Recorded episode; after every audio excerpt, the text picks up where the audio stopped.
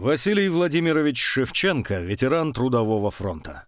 Когда на Украину нагрянула война, Вася был 13-летним подростком. Ему, как и всем остальным детям войны, пришлось забыть об играх и забавах и трудиться наравне со взрослыми. Василий возил на лошадях солому с молотилки, распахивал на быках колхозное поле, работал прицепщиком на тракторе. Но очень скоро все мужчины ушли на фронт. Так Василий в 13 лет стал трактористом.